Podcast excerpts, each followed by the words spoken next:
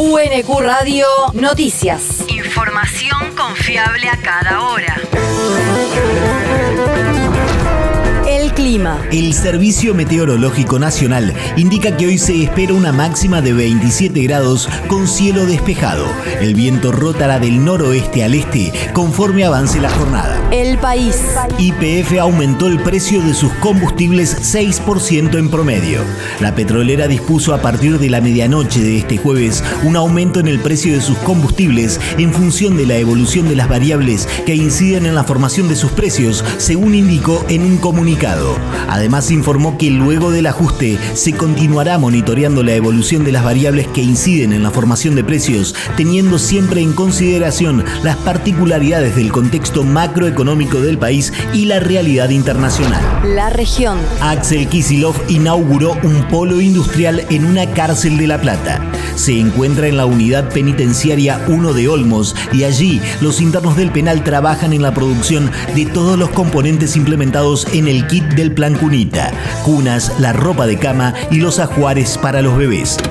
Y me parece que es una buena enseñanza también porque une la necesidad de reinserción social de los presos, de las presas de la provincia de Buenos Aires, con otra necesidad que es la del cuidado, es la del cariño, es la del respeto a la primera infancia. Estamos haciendo una verdadera transformación en el sistema sanitario, en el sistema educativo, desde el Ministerio de Trabajo, en el sistema productivo, con el Ministerio de Producción. Bueno, estamos llevando adelante transformaciones muy profundas.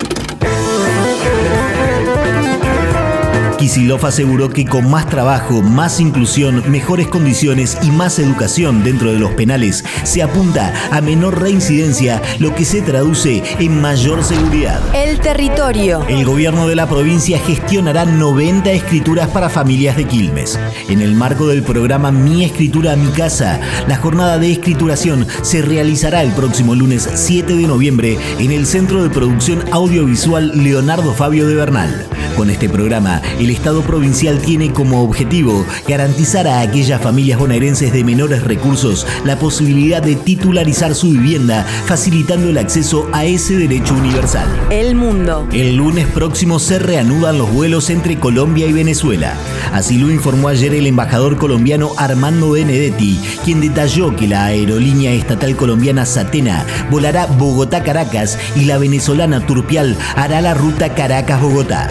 Los vuelos suspendidos desde marzo de 2020 por la pandemia de COVID-19 iban a reactivarse el 26 de septiembre junto a la reapertura de la frontera, pero el gobierno colombiano no permitió que la estatal Conviasa volara hacia el país vecino por las sanciones que pesan sobre la empresa de parte de la Oficina de Control de Activos Extranjeros del Departamento del Tesoro de los Estados Unidos. La universidad. Últimos días para inscripciones a carreras de la modalidad a distancia de la UNQ.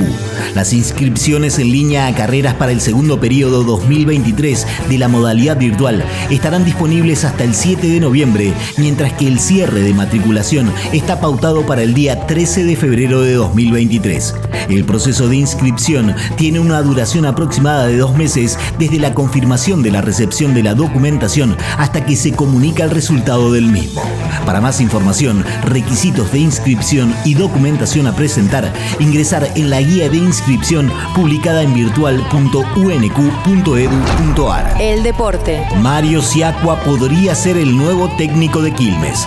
Luego de la frustrada llegada del entrenador de estudiantes de Río Cuarto, Marcelo Vázquez, se retomó la posibilidad de que Siacua vuelva a ser el entrenador del cervecero tras finalizar su contrato como manager de Colón de Santa Fe el pasado lunes. Los directivos se reunirán hoy con el santafesino para comenzar las negociaciones y así concretar el retorno del DT al club luego de su paso en 2017. UNQ Radio te mantiene informado.